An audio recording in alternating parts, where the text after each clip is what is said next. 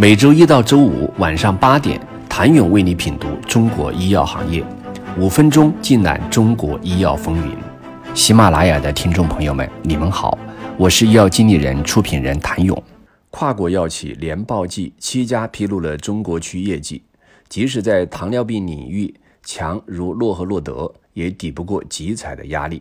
从全球角度来看，糖尿病药物巨头诺和诺德2022年表现强劲，全年销售额247.74亿美元，同比增长16%。胰高血糖素样态降糖药是主要的增长动力。相对于全球的强劲增长，中国市场的业绩略显疲态。2022年全年中国市场销售额22.69亿美元，同比增幅仅为1.2%。这一数字在上年同期为13.7%。中国市场业绩增长疲软，主要可以归因于国内胰岛素集采带来的影响。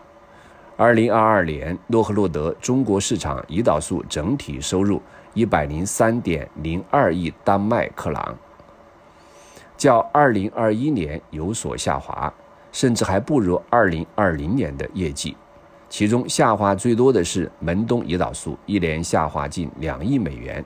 据悉，在二零二一年的全国胰岛素集采中，诺和诺德的门冬胰岛素尽管紧贴降幅不低于百分之四十的要求中标，但已经打破了其全球价格体系。实现全球最低价。值得注意的是，中国市场是诺和诺德最大的门冬胰岛素市场。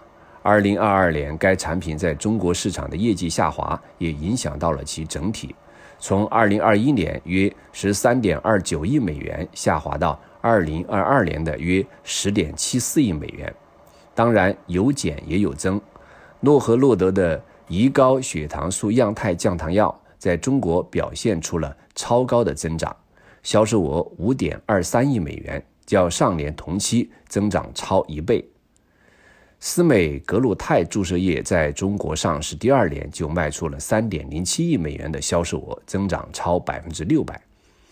李来中国则在二零二二年财报中直接指出了胰岛素集采对其业绩的影响，由于奈福胰岛素进入集采。该产品第四季度在美国以外收入下滑百分之二十七，至二点一二亿美元。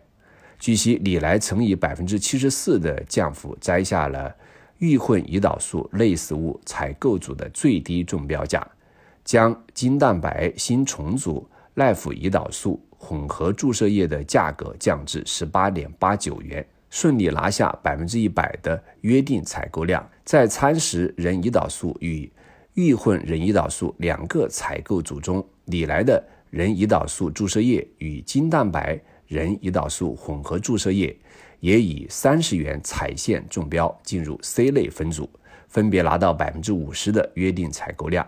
但胰岛素的以价换量似乎仅仅为李来换到了销量，而销售额却遭遇下滑。整体而言，李来在二零二二年全年营收为。二百八十五点四一美元，同比增长百分之四。中国市场收入为十四点五三亿美元，同比下滑百分之十。其中第四季度中国市场收入三点五一亿美元，同比增长百分之二。李来在财报中解释，其胰岛素产品奈福胰岛素销售量持续增长，但收入却被带量采购的降价抵消。李来还在财报中公布了与信达合作的信迪利单抗的销售额，其在第四季度收入五千七百五十万美元，同比下滑百分之二十六。原因主要在于市场竞争、降价进入国家医保目录的影响以及新冠疫情。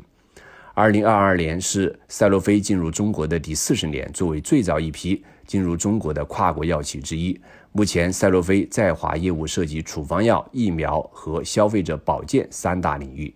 近几年来，赛诺菲多款产品陷入由于政策变动而带来的营收压力，同时在糖尿病市场的影响力已有逐渐下降的趋势。在这一背景下，其在中国区的组织构架调整来得比诺华还要早一些。在2021年已经做过一轮人员变动的情况下，赛诺菲在2022年又更换了其大中华区的总裁。二零二二年八月，施旺接替贺恩廷担任赛洛菲大中华区总裁。施旺也是赛洛菲入华以来迎来的首位本土总裁。中国地区已经成为赛洛菲除欧美以外的最大市场。二零二二年，赛洛菲中国区的销售额二百二十一点五亿，同比增长百分之六点二。旗下两款重磅产品业绩表现则一正一负。甘精胰岛素受集采影响，销售额同比下降百分之八点二。必比格雷销售额则同比上升了百分之十二点四。过去一年，赛洛菲分别与国内药企信达生物和英西智能达成合作，共同开发相关管线或进行靶点发现。按照赛洛菲此前公布的规则，到二零二五年，赛洛菲将为中国引入至少二十五种创新药物和疫苗。创新药之外，下沉市场和数字医疗两大方向，也是赛洛菲近年来一直提到的中国方案中不能忽视的部分。